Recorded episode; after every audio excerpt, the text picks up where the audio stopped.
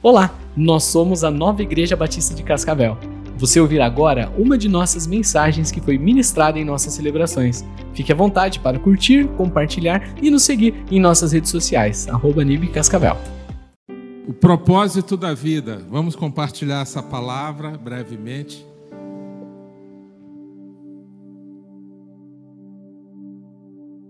Qual é o propósito da sua vida? Qual o sentido? Da vida. Uma vida sem propósito é uma vida sem sentido. E quando não há propósito, não há direção, porque não tem um propósito. E quem não tem direção, qualquer caminho serve. Nós precisamos de propósito, nós precisamos é, de ter uma direção clara para a nossa vida, aquilo que Deus quer para nós. E o rei Davi, ele foi citado em Atos 13, porque ele teve uma vida com propósito. E ele é citado lá, Atos 13, 36, que diz: Tendo, pois, Davi servido ao propósito de Deus em sua geração, adormeceu. Então, o propósito da nossa vida, como a do rei Davi, é encontrar o propósito de Deus, é servir ao propósito de Deus para nós. E um propósito geral de Deus para todos nós. E depois Deus, claro, vai dando missões específicas e propósitos específicos para cada um. Mas eu quero falar de um propósito geral de Deus que ele traz em Marcos 12, 30 e 31, onde Jesus fala os dois maiores mandamentos de Deus através da pergunta de um homem, um homem religioso, um mestre da lei, que pergunta a Jesus: o que era mais importante na vida?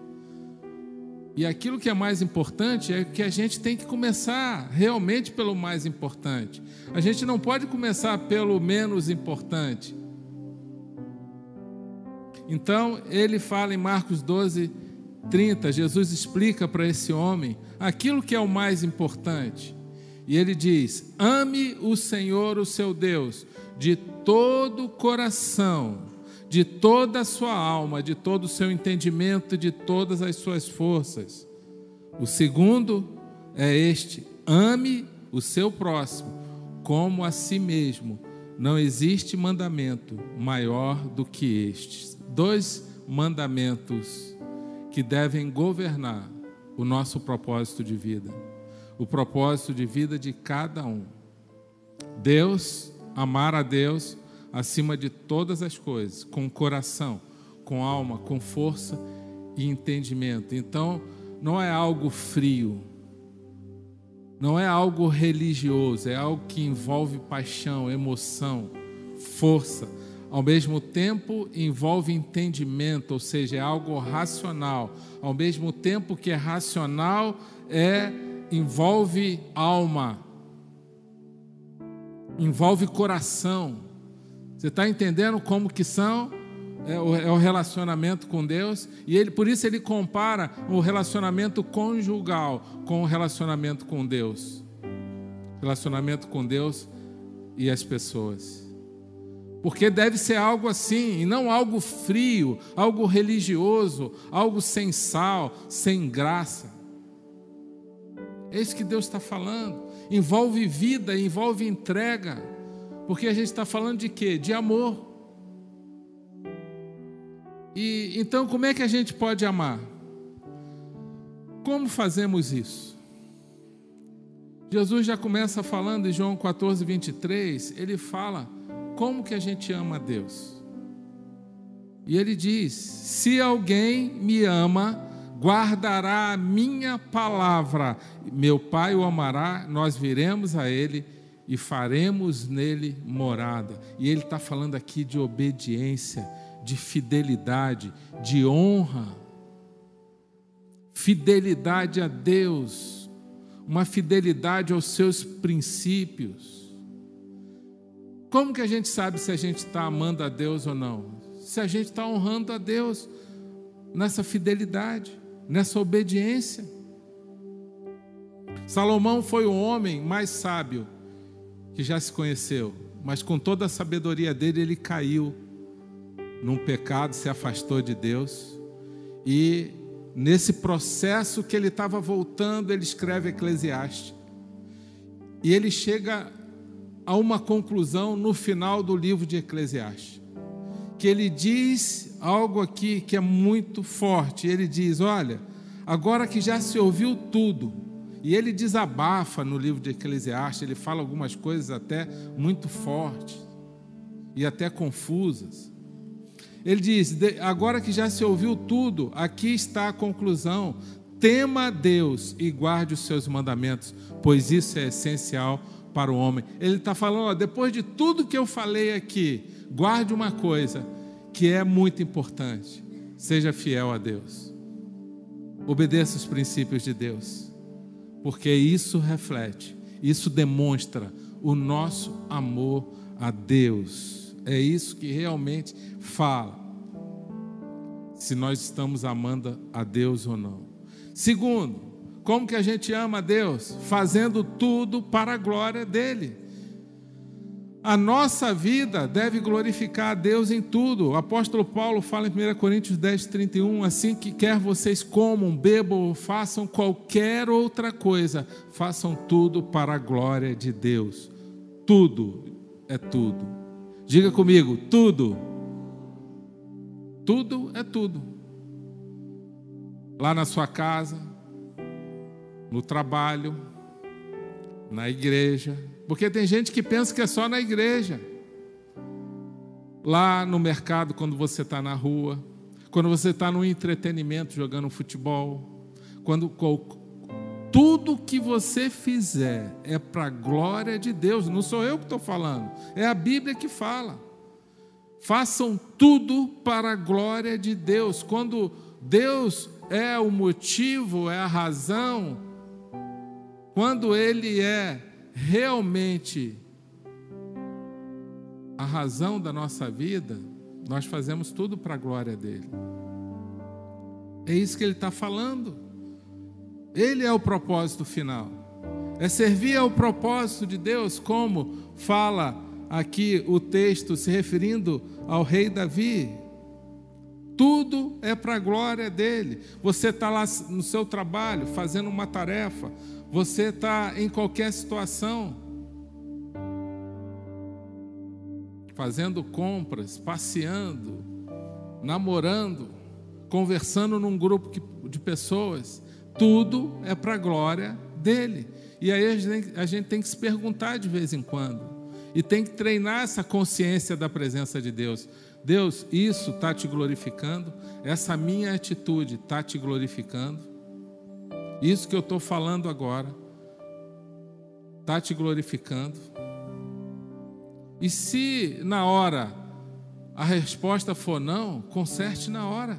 Se arrependa, peça perdão e mude o rumo daquela situação, porque é assim que a gente tem que viver.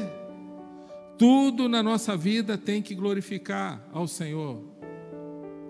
Uma vez um homem conversando com ele sobre a empresa dele, ele não estava bem na empresa, ele estava com dificuldades e era um homem cristão, um homem que conhece a Deus. E ele estava fazendo algumas coisas lá que não eram boas quebrando alguns princípios de Deus. E quando eu fui conversar com ele, ele falou: Não, pastor, mas é, sabe, sabe o que é aqui? Eu separo as coisas. Eu, a gente tem que separar as coisas. Tem coisa que é secular, por exemplo, a empresa não dá para misturar com igreja, com, com as coisas de Deus. Eu falei: Deixa eu te falar uma coisa. Quem te ensinou isso? É tudo uma coisa só. Não, pastor, mas não dá para fazer isso. Lá na sua empresa é a mesma coisa que você tivesse na igreja, não tem diferença. Tudo que a gente faz é para a glória de Deus. Não existe, alguém inventou esse negócio de, do que é secular e do que é espiritual, do que é do reino de Deus e o que é secular. Não, tudo é espiritual para o Filho de Deus. A nossa vida é um culto constante. Romanos 12, 1. Nós somos como sacrifício vivo, santo e agradável a Deus, é a nossa vida, que é um culto racional. O culto não é só aqui, isso aqui é uma forma de culto que Deus fala que a igreja deve se reunir, congregar, o corpo se reúne, depois o corpo é espalhado e enviado para cumprir o seu propósito na comunidade, na, na, na família, onde ele se relaciona. Está ali, ó, o enviar. A gente é o corpo, mas depois a gente é enviado, a gente é espalhado. E lá onde a gente está, a gente está cultuando a Deus também, porque a nossa vida está lá. E Deus está dentro de nós. Nós lemos 14, João 14, 23, que eh, nós temos Ele dentro de nós, Ele vem fazer morada em nós. Então não existe esse negócio. E infelizmente o resultado dele, porque ele tirou Deus da empresa dele, a empresa faliu. A gente já sabia o final da história. Deus falou: Meu filho, eu não estou nesse negócio. E quando Deus não está num negócio, o diabo ocupa o negócio. E aí o diabo vem para matar, roubar e destruir mesmo. Porque onde a gente tira Deus, o diabo entra. Tudo que a gente faz é dele. Romanos 11, 36. Pois dele, por ele e para ele são todas as coisas. Amém? Glória a Deus por isso. E o segundo mandamento que Jesus fala em Marcos 12 diz para a gente amar o próximo como a si mesmo. Mas isso foi lá no Velho Testamento, e Jesus está falando para o mestre da lei, falando ali, ele falou algo que está na Escritura no Velho Testamento. Amar o próximo como a si mesmo já estava lá no Velho Testamento, não é nenhuma novidade no Novo Testamento. Todo mundo já sabia, mas agora Jesus vem com uma novidade. E ele fala em João 13:34: Um novo mandamento lhes dou: amem-se uns aos outros, como eu os amei. Vocês devem amar-se uns aos outros. Agora não é mais para amar como a si mesmo, é para amar como Jesus nos amou. Ele diz: Como eu os amei. Com isso, todos saberão que vocês são meus discípulos, se vocês se amarem uns aos outros, como Jesus nos amou. E como Jesus nos amou? De forma incondicional. Sem condições. Sem condições. Sem colocar condicionantes. Olha, se você fizer isso, é um amor que não é baseado em comportamento. Romanos 12 diz que Deus nos amou, nós ainda sendo pecadores, nós não éramos merecedores, é pela graça de Deus, mediante a nossa fé. Então Ele nos amou por causa da graça e da misericórdia dele, Ele foi para a cruz, morreu na cruz, era o próprio Deus dentro de um ser humano, Jesus Cristo, o Filho dele. O Deus se fez carne num ser humano para morrer no nosso lugar. Esse é o amor de Deus. Nisto conhecemos o amor que Jesus Cristo morreu por nós, ele entregou a sua vida por nós e nós devemos dar a vida um pelos outros. Amor é dar a vida de forma incondicional, é entrega, e é isso que Deus nos ensina: amar incondicionalmente, sem colocar restrições. E ele fala: é assim que eu quero que vocês amem, porque amar como ama a si próprio, isso é para a velha aliança. A nova aliança agora é amar como Jesus amou, sem merecimento. É um amor que não é baseado em comportamento. Tudo que a gente faz para alguém, Deus recebe para ele. Amém? E é isso que a gente precisa lembrar, aprender. Uma época da minha vida, eu ajudava um necessitado, necessitado, mas eu julgava para ver se ele merecia ou não. Por exemplo, se um homem alcoolizado viesse me pedir algum dinheiro, alguma ajuda, eu não dava para ele. Eu até orava pra, por ele. Mas eu não dava, porque na minha mente eu pensava assim: eu vou dar dinheiro para ele, ele vai comprar bebida. Mas nunca ele vinha, nunca um alcoólatra ou um drogado pedia dinheiro para comprar droga. Ele pedia para comprar comida, para fazer alguma coisa, para viajar para tal lugar. Mas na minha cabeça ele ia comprar droga ou comprar bebida. E a Claudinha sabe disso, porque por muito tempo eu fiz isso. Um dia, lendo esse texto, ou, aliás, pregando esse texto, Deus falou ao meu coração: partir de agora você vai ter que mudar porque você está julgando quem você quer ajudar. Não foi assim que eu fiz contigo? Quando eu perdoei o seu pecado, eu não te julguei. Eu não coloquei condições. Por que você está julgando aquele necessitado miserável que precisa da minha graça e você está julgando ele e você está se recusando dar uma ajuda, uma esmola para ele? porque você julgou que ele não merece. E um dia, isso tem algum tempo, Deus falou ao meu coração sobre isso. E em alguns momentos eu desviava até dos bêbados e dos drogados para não ajudar.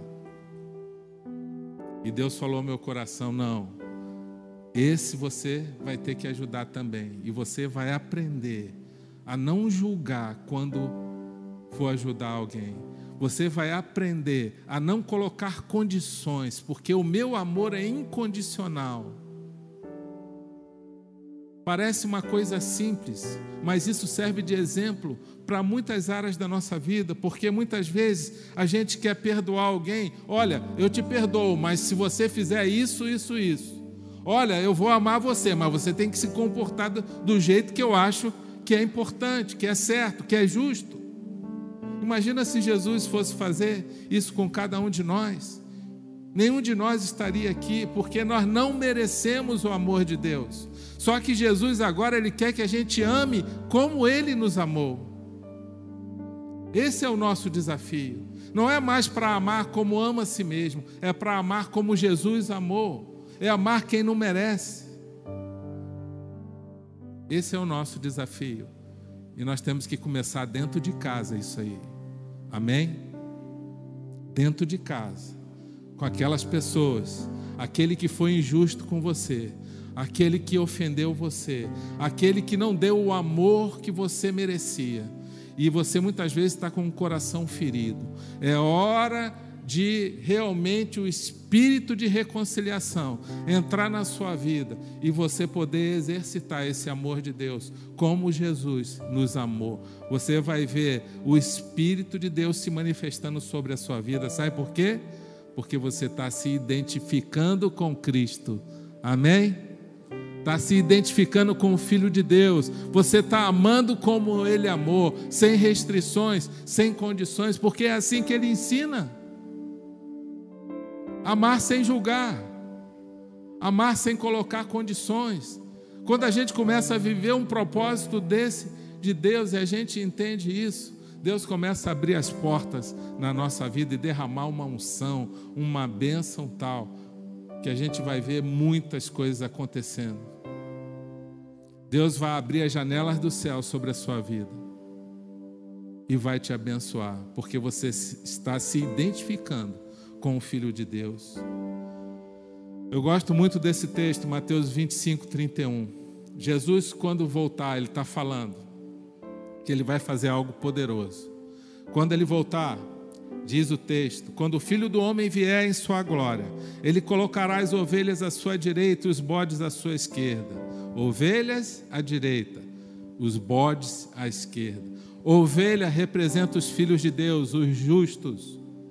Aqueles que, que creram em Jesus como Senhor e Salvador são as ovelhas. As ovelhas têm uma característica: elas são submissas ao pastor, elas conhecem a voz, elas ouvem a voz do pastor e seguem o pastor. A ovelha gosta de estar junto. A, a ovelha come do pasto que o pastor oferece, preparou para ela. Essa é a ovelha. Ela segue, ela é guiada pelo pastor, ela segue o pastor. E se uma desgarrar, o pastor vai atrás e traz de volta. E o pastor é o Senhor Jesus, é o nosso pastor, o nosso guia. Mas os bodes que estão à esquerda, que Jesus fala que vai colocar os bodes, são aqueles que rejeitaram o Evangelho, aqueles que se recusaram, que não se dobraram, que não se renderam a Cristo, que não creram em Jesus como Senhor e Salvador. São, ele compara aos bodes, ele coloca à esquerda. Por que com os bodes? Porque o bode é rebelde. Primeiro que ele não, ele não entende a voz do pastor, ele não gosta de ser mandado, ele faz o que dá na cabeça dele. Tem até a expressão o bode na sala, que significa confusão. Porque ninguém consegue domar, dominar um bode. Um bode é, é brabo, o bicho é brabo. E ele não aceita a ordem, ele é rebelde. E Deus compara aqueles que não têm Jesus com os bodes. É colocado, são colocados à esquerda. Então o rei dirá, isso quando Jesus voltar, dirá aos que estiverem à sua direita: Venham benditos de meu Pai, recebam como herança o reino que lhes foi preparado desde a criação do mundo. Pois tive fome e me deste de comer, tive sede e me deste de beber. Fui estrangeiro e me acolheram, precisei de roupas e me vestiram. Estive enfermo, cuidaram de mim. Estive, estive preso e me visitaram. E o rei as pessoas perguntaram: sim, mas quando que a gente viu o Senhor assim, nessa situação, com fome, com sede, estrangeiro, é, precisando de roupas, enfermo e preso? Quando que a gente viu o Senhor assim? A ele diz, Mateus 25, 40: Digo-lhes a verdade, o que vocês fizeram a algum dos meus menores irmãos, a mim o fizeram. Olha que palavra poderosa. O que a gente faz a alguém, uma simples, um simples ato de bondade, de amor para alguma pessoa, Jesus recebe como se fosse para ele. Amém? Quem toma posse dessa palavra aí? Diga glória a Deus. Isso nos encoraja a fazer atos de bondade, atos de amor, a amar como Jesus amou cada um de nós. Agora, quero dizer para você, o contrário também funciona, mas de forma negativa. Quando a gente se nega a fazer isso, e, e aí ele se refere aos que estão à esquerda, que são os bodes. Ele diz: Então ele dirá aos que estiverem à sua esquerda: Malditos, apartem-se de mim para o fogo eterno, preparado para o diabo e os seus anjos, seus demônios. Pois eu tive fome e vocês não me deram de comer, tive sede e nada me deram para beber, fui estrangeiro e vocês não me acolheram, necessitei de roupas e vocês não me vestiram, estive enfermo e preso e vocês não me visitaram. Eles também responderão: Senhor, quando te vimos assim, os bodes, né, aqueles, os, os que não foram justificados por, por Cristo, pelo sangue de Jesus, quando te vimos assim, com fome, com sede, estrangeiro, necessidade de roupas, enfermo ou preso, e não te ajudamos? Ele responderá: Digo a verdade, o que vocês deixaram de fazer alguns destes mais pequeninos, também a mim deixaram de fazê-lo. E estes irão para o castigo eterno, mas os justos para a vida eterna. Amém? Justo, Deus nos salvou Efésios 2, 10. Nós somos criaturas realizadas em Cristo para fazermos boas obras, atos de bondade. Nós somos chamados para fazermos atos de amor, atos de bondade. Nós fomos chamados para abençoar. Amém? Esse é o propósito de Deus para a nossa vida. Propósito de Deus para a nossa vida é, primeiro, fidelidade, honra, obedecer. Segundo, tudo que a gente fizer é para glorificar ao Senhor. Toda a nossa vida é glorificar a Deus com tudo. E terceiro, é amar o nosso irmão, amar o próximo, como Jesus nos amou. Amém? Esse é o nosso desafio. Quem quer esse propósito de Deus na sua vida? Diga assim: Eu quero, Senhor. Eu quero viver esse propósito. Eu quero servir a esse propósito. Fique de pé, meu irmão. Declare isso. Fale, eu quero viver esse propósito, essa realidade de Deus na minha vida. É isso que o Senhor quer para nós. Esse é o propósito dele propósito para você. E a partir daí, quando você começar a viver esse propósito, o Senhor vai derramar sobre você outros propósitos específicos, mas você precisa dar esse passo de fé, esse passo de entrega. Não tem como a gente viver esse propósito se Cristo não estiver morando em nós. Se Ele não estiver na nossa vida, a gente não vai conseguir amar o próximo como Ele nos amou. Ele precisa estar no nosso coração. Por isso que você precisa sair daqui hoje com Jesus no teu coração, entregando a sua vida a Ele. Entrega o seu coração a Jesus. Fala, Senhor, eu quero viver esse propósito. Esse propósito começa a ser vivido quando você entrega a sua vida ao Senhor e convida Ele para ser o seu Senhor. E a partir daí você vai caminhar com Ele, você vai crescer. O Espírito Santo de Deus vai entrar na sua vida e vai transformando a sua vida a cada dia e te ajudando a crescer na fé e a ter experiências com Ele. Amém?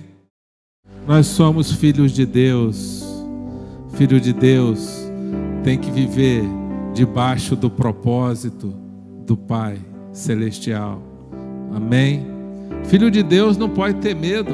Quem está vivendo debaixo do propósito de Deus não precisa temer nada. Não precisa ter medo. Eu quero orar pela sua vida, você que está tá vivendo um medo no seu coração. O Espírito Santo quer te curar hoje desse medo. Ele quer tirar esse medo da sua vida, que atrapalha a sua comunhão, que rouba a sua paz. Você vai sair daqui hoje curado desse medo em nome de Jesus. Ele vai tirar esse medo. Esse medo que rouba a sua confiança em Deus. Sabe por quê? Você tem esse medo? Porque você não está aperfeiçoado no amor de Deus. A Bíblia diz em 1 João 4,18: O perfeito amor lança fora todo medo, porque o medo pressupõe castigo, e aquele que tem medo não está aperfeiçoado no amor de Deus, porque quem confia no amor de Deus está seguro. Amém?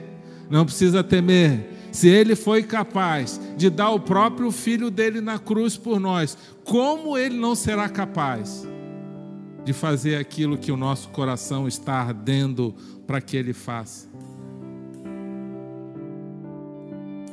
Creia no amor de Deus. Ele vai atender os desejos do teu coração. E ele vai curar esse medo. Esse medo Talvez seja o medo da morte, medo do câncer, medo de ficar sozinho. Sabe quais são os três maiores medos das pessoas? Primeiro é o medo da morte. Segundo, o medo de perder tudo, não ter dinheiro, não ter sustento, desemprego e passar necessidade, chegar no fim da vida passando necessidade. Sabe qual é o terceiro medo? Solidão, ficar sozinho. Quem está vivendo o propósito de Deus não sente isso. Amém? Não sente isso, porque o Senhor está com ele, ele está no centro da vontade do Pai. E quando a gente está no centro da vontade do Pai, o Espírito Santo está gerando vida no teu coração e ele vai te sustentar. Porque você é a razão, Ele é a razão da sua vida e você também foi a razão dele ter ido para a cruz. Ele precisa ser a razão do teu coração. Não é nenhuma pessoa, não é o seu trabalho, não é a sua o seu sucesso. Não é ter um relacionamento. Essa não é a razão. Isso tudo vem como consequência de quem está vivendo o propósito de Deus. Amém? Quem precisa de oração para ser curado de algum medo, levanta o braço. Nós vamos orar por você o Espírito Santo vai te tocar. Primeira coisa que Deus quer fazer é que a gente reconheça: Senhor, eu tenho medo na minha vida, eu tenho medo. Você reconhece isso? Quem precisa de oração, levanta o braço de novo, não tenha vergonha não. O medo ataca todo mundo. Satanás ele usa o medo para roubar a nossa fé. Mas o Senhor, Ele tira o medo quando a gente fala: Senhor, não quero mais, eu não aceito mais esse medo na minha vida, quero ser curado disso. O Senhor vai me libertar disso hoje. Independente do medo que for, nós vamos orar agora e pedir ao Senhor que derrame sobre a sua vida uma unção de coragem. Amém? A unção do Espírito Santo é uma unção de coragem. A Bíblia diz que Ele não nos deu um espírito de covardia, mas de poder, de amor e de equilíbrio. Amém? Quem crê nisso, diga eu creio, eu recebo. Vamos orar, Pai.